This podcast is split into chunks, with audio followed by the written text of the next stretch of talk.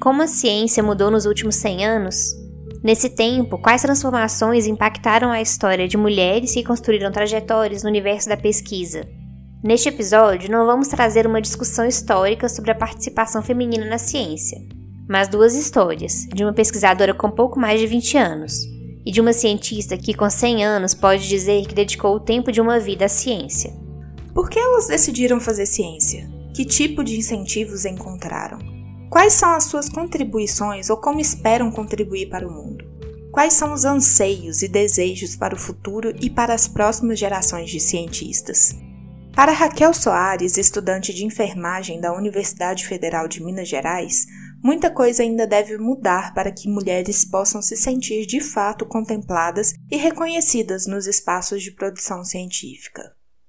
Eu sempre fui muito curiosa, muito questionadora e curiosidade é basicamente a base da ciência, né? É pensar o novo, é você querer entender a complexidade dos eventos. Maria Angélica Matarazzo Benavides é historiadora e antropóloga e foi professora da Universidade Nacional Maior de São Marcos, em Lima, no Peru. Para ela, as novas gerações devem aliar a carreira na pesquisa à vontade de criar impactos positivos no mundo. Eles têm que estudar carreiras que sejam melhor para a natureza e o melhor para as pessoas, mas sempre com amor. Com amor à terra, amor às plantas, amor à natureza.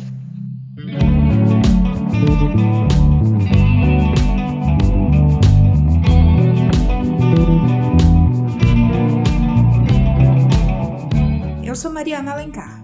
E eu sou Luísa Lages. Esse é Mulheres na Ciência, um podcast do British Council Brasil. Nessa segunda temporada, mulheres contam suas trajetórias na ciência e na tecnologia e mostram qual o lugar da ciência em suas histórias. Raquel Soares Bandeira é estudante do décimo período de enfermagem na UFMG. Na iniciação científica, ela faz parte de uma pesquisa sobre leishmanioses. São doenças causadas por protozoários do gênero Leishmania, que infectam células importantes do sistema imunológico. Raquel vem estudando um tratamento menos tóxico e mais eficaz quando comparado com outras formulações que já são muito utilizadas. A pesquisa de Raquel já rendeu a ela o Grande Prêmio de Iniciação Tecnológica e Inovação da Semana de Iniciação Científica da UFMG. Em 2021, ela foi uma das vencedoras do prêmio Carolina Bore Ciência e Mulher, promovido pela Sociedade Brasileira para o Progresso da Ciência. Na nossa conversa, Raquel contou sobre o que significa esse tipo de reconhecimento logo no início da carreira. Ela falou também sobre o que a trouxe até aqui e o que ela espera do futuro.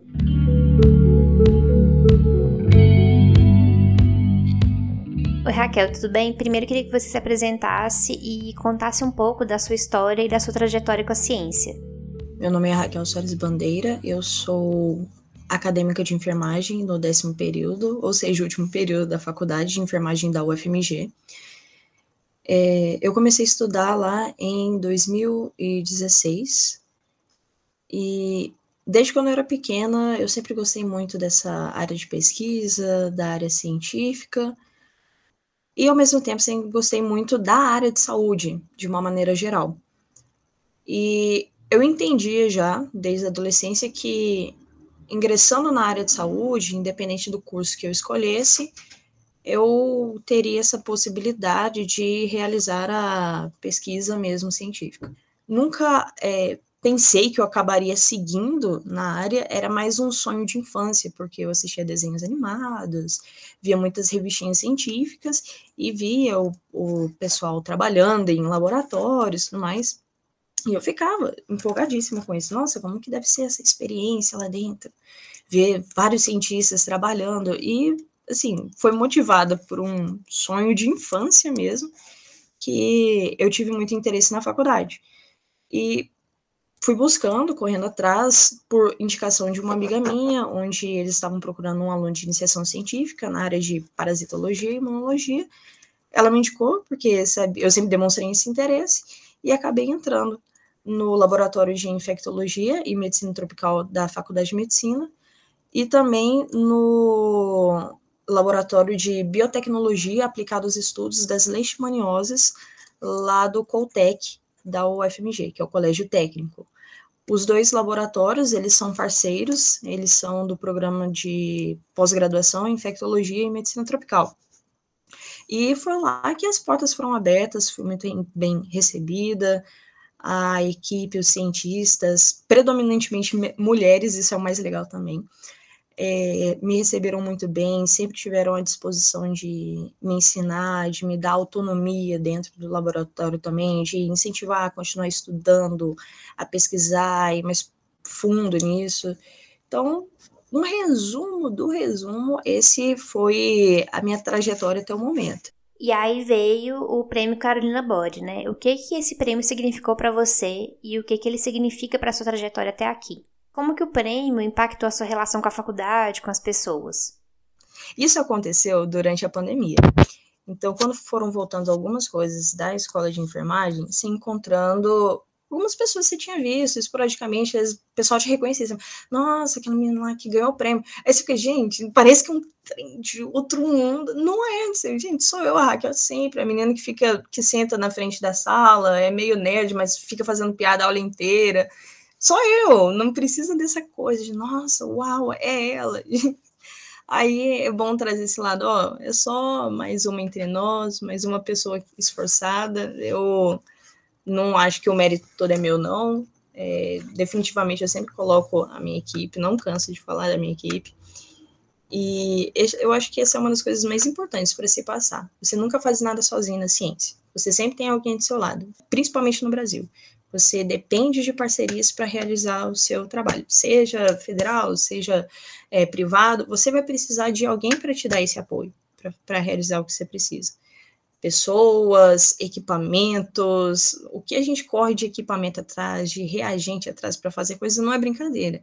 Se você não tiver outros para te ajudar, nossa, é, é impossível. Então, essa é uma das coisas que eu mais trago quando eu dou entrevista é, eu quero trazer muito esse foco para as pessoas que estão ao seu redor. Você nunca faz nada sozinho, o reconhecimento não é só seu. A diferença é que você foi uma porta-voz do seu da sua equipe de trabalho. E como que você se enxerga no futuro? Quais são seus planos? Quais são suas vontades?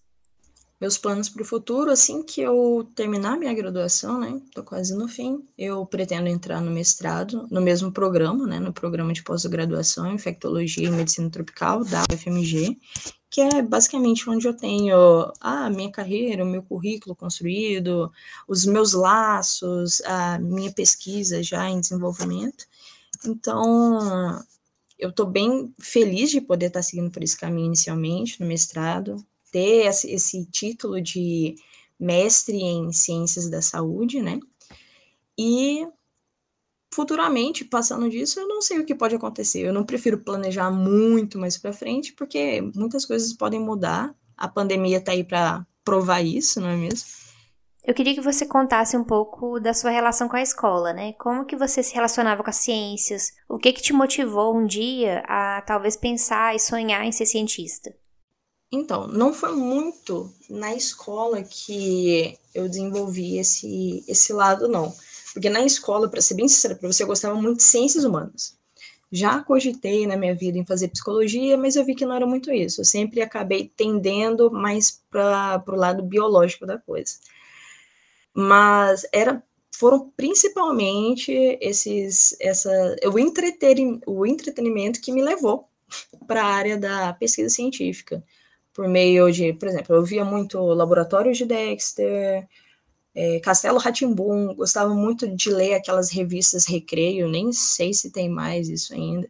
Então são coisas que me estimulavam. Eu sempre fui muito curiosa, muito questionadora e curiosidade é basicamente a base da ciência, né? É pensar o novo, é você querer entender a complexidade dos eventos, como você pode intervir nesses eventos. Então, eu sempre fui muito questionadora, desde novinha. Eu queria saber como as coisas funcionavam, eu queria saber é, o que, que acontecia se eu fizesse tal coisa naquilo. Então, foi basicamente experiências, muita observação, eu era muito observadora, muitas perguntas, muito entretenimento, é, desenhos animados também. Uma, um dos que mais me marcaram na, na infância foi Osidrix, que eram basicamente é, uma célula do sistema imunológico e um medicamento dentro do corpo humano combatendo micro-organismos. Para mim isso era fantástico, era a coisa mais legal da vida. E eu ficava pensando, nossa, será que dentro do meu corpo é assim também? Como será que é dentro do meu corpo? Essa foi uma das coisas que me deu aquele start de querer ir para a área de saúde, porque eu sempre fui extremamente curiosa nesse sentido. Aí foi esse monte de coisinha que foi me levando para essa área, viu? Raquel, e que mulheres que te inspiram? Olha, as mulheres que mais me inspiram como cientista são as mulheres do meu grupo. Elas são fantásticas, principalmente porque eu criei um laço com elas, então eu sei por meio delas o que, que é a ciência na, na realidade. Vou até citar alguns nomes, porque é mais do que, que importante eu falar aqui, como a Fernandinha, a Amanda, a Tatá, a Grazi, que é a minha co-orientadora, tem também as outras ICs que trabalham comigo, que é a Alessandra, a Marcela, toda essa equipe, nossa, me inspira todos os dias a atuar nessa área, porque eu vejo o quanto elas estudam, quanto elas são desvalorizadas de uma maneira geral nos, na ciência no Brasil, né? A gente tem pouquíssimo incentivo, as bolsas têm um valor muito baixo e ainda assim elas estão lá ralando todos os dias, estudando muito, trabalhando até altas horas da noite, fazendo os experimentos. É, vários de uma vez, porque muitas vezes a gente não fica só naquela coisa assim, ah, vou fazer o experimento do meu doutorado, acabou o experimento do meu mestrado, acabou. Não, você está trabalhando com vários experimentos é, simultâneos, porque um está ajudando o outro ali. Então, elas me ensinaram muito esse espírito de equipe, essa, como é importante você manter boas relações no laboratório, como é fundamental você valorizar o serviço do seu colega, porque tudo isso faz diferença nos resultados que você está produzindo. Então, as minhas maiores inspirações na ciência são as pessoas no meu laboratório, definitivamente.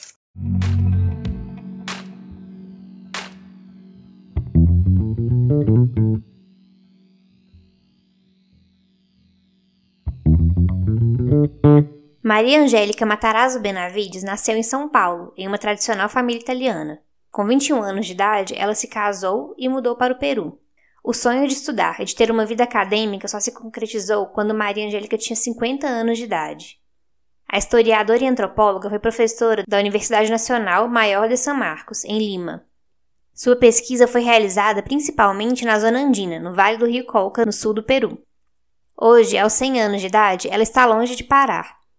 Apesar de não se dedicar mais à pesquisa, trabalha desde 2013 em uma campanha por um jardim botânico na capital do Peru.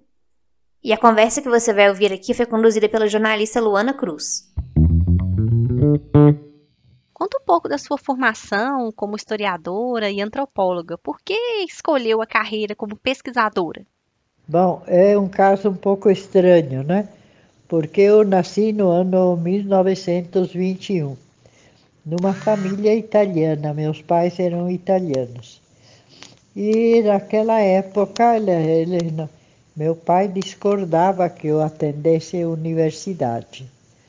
Eu conheci o, o meu marido na Argentina no ano 42. Nós casamos, viemos para o Peru, para Lima, Peru, é onde eu ficaria morando, né? E aí meu marido me disse que como ele sabia que eu sempre quis ter uma carreira eh, universitária, ele disse que, que eu podia ir na universidade aqui no Peru. Só que no Peru era muito difícil, porque eles precisavam de uma certidão de estudos, que o que eu tinha estudado no Brasil não adiantava para nada, teria que fazer todos os anos o que se chama aqui escola secundária, né? quatro anos de escola para poder entrar na universidade. Então eu desisti e tive uma filharada grande com, com meu marido. Nós tivemos nove filhos. Isso foi só quando a minha filha caçula, eh, a minha filha Lívia caçula, eh, tinha 15 anos, que eh, a gente pensou na possibilidade de ela ir estudar nos Estados Unidos, mas como era tão mocinha, eu fui junto. Ela entrou numa, numa escola em San Diego, Califórnia, e eu fui pesquisar aí na UCSD, Universidade de Califórnia em São, em São Diego. Naquela época eu tinha 50 anos. Então eu comecei tomando cursos e eu queria estudar biologia de plantas, o que chamam nos Estados Unidos biologia das plantas e no Peru se chama botânica, né? E então eh, eu levei os cursos iniciais de biologia de plantas e levei também um curso de história e um de antropologia, porque eu gostava também muito desses, desses assuntos. Por que a senhora não seguiu por esse caminho da pesquisa? Fui vendo que não ia dar para seguir na carreira de biologia de plantas, porque eu não tinha, não estava bem preparada nas ciências, nas, na, quer dizer, física, química, matemáticas, né? E, no entanto, sim tinha um bom preparo para história e antropologia, por ser muito leitora. Eu tinha lido muitos livros sobre esses assuntos. E aí foi que eu dirigi os meus estudos à história e antropologia. Eu me graduei não eh, porque depois minha filha mudou de lugar e eu também com ela. E conclusão, eu no ano 1982, com 60 anos, eu me graduei com uma master, maestria, em estudos latino-americanos porque estava no Institute of Latin American Studies na Universidade de Texas em Austin, que era muito reputada essa universidade. E os professores eram muito famosos e eram todos especialistas de América Latina em geral, e muitos deles do Peru. E aí eu para isso tive que escrever uma pequena tese, né? uma tese de maestria, e fui fazer uma pesquisa eh, numa, vilas pequenas nas montanhas dos Andes, a 3.500 metros. Eu fiquei lá uns dois meses aprontando a minha tese, e daí que eu me virei a, a pesquisadora em, em, em lo que propriamente é etnohistória, quer dizer, história das povoações que não têm escritura. E depois eu continuei nesse campo durante muitos anos, mas ultimamente, nos anos recentes, a todo, de, deixei completamente história e antropologia e me dediquei a uma campanha a favor de um jardim botânico no Peru, um jardim botânico nacional importante no Peru, que carece de um jardim botânico. Como foi sair do universo da pesquisa, né? E como começou essa campanha pela criação de um jardim botânico? Meu interesse por esse assunto aconteceu justamente quando eu fiquei viúva. Ele faleceu com 82 anos, né? E eu tinha quatro anos menos do que ele. E eh, estando eu viúva uh, e os, todos os filhos casados, no meio tempo eu tinha feito outras coisas também, né? Tinha trabalhado em tradução do chinês ao, ao espanhol e depois passou essa fase, entrou a fase do Jardim Botânico no ano 2013, né, quando eu já tinha 93 anos.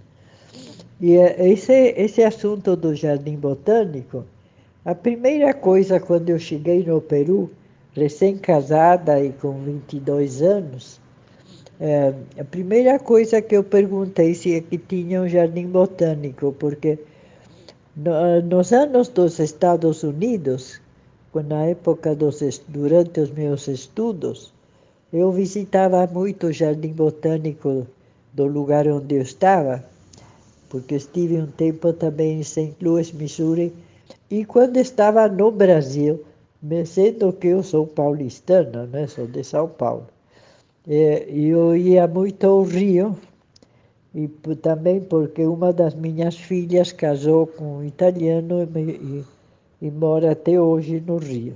E aí eu frequentava muito o Jardim Botânico de lá. E eu via o trabalho extraordinário que eles fazem de pesquisa, né? E eu estranhava que, que no Peru não existisse, um, sendo que o Peru é mega diverso, né?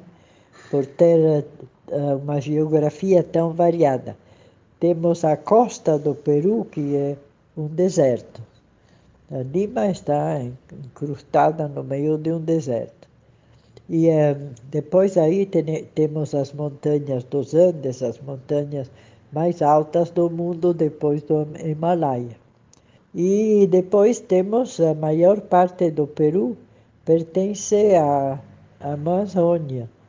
E temos este, depois do Brasil, o Peru tem a maior extensão de bosque amazônico. Bom, e quando eu cheguei no Peru, estranhei, como eu digo, e sempre fiquei reclamando, não é reclamando, mas como é que eles não, não são capazes de organizar um, um jardim botânico interessante? E a minha filha mais velha também se interessa muito, sempre se interessou por plantas e jardins, e também reclamava que não tivesse um jardim botânico. E ela esteve numa campanha a favor disso nos anos 90.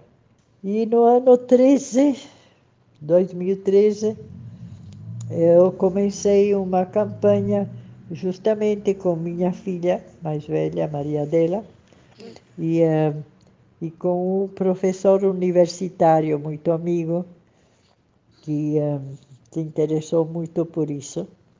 Infelizmente, ele veio a, a falecer uh, no ano 17. Mas os primeiros quatro anos ele, ele se dedicou muito a essa campanha. Maria Angélica, o que, que a senhora diria para as jovens pesquisadoras que ingressam na universidade hoje rumo à carreira acadêmica? Bom, eu vou dizer para as mulheres e também para os homens que entram a uma carreira acadêmica, que tem que ser uma coisa que eles gostam mesmo.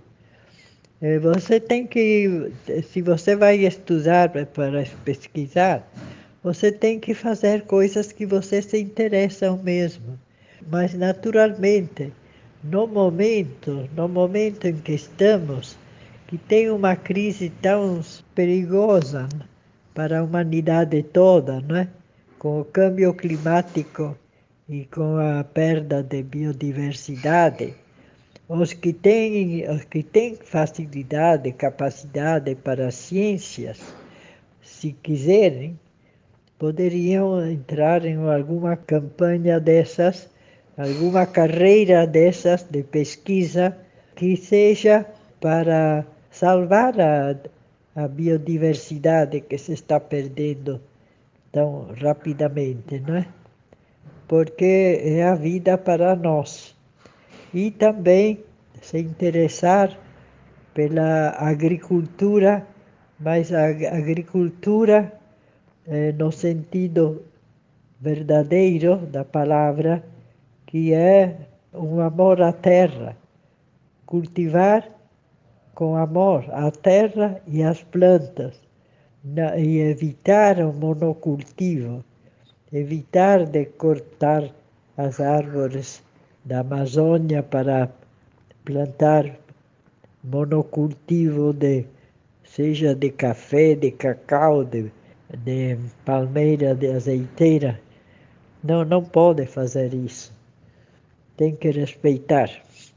É, eles têm que estudar carreiras que sejam melhor para, para a natureza e o melhor para as pessoas, para as pessoas das novas gerações. Com, sempre com amor.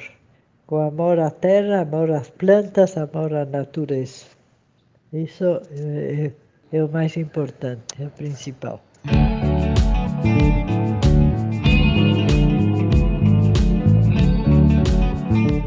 Mulheres na Ciência é um podcast do British Council Brasil, produção da Matildas Comunicação com trilha original de Felipe dos Santos.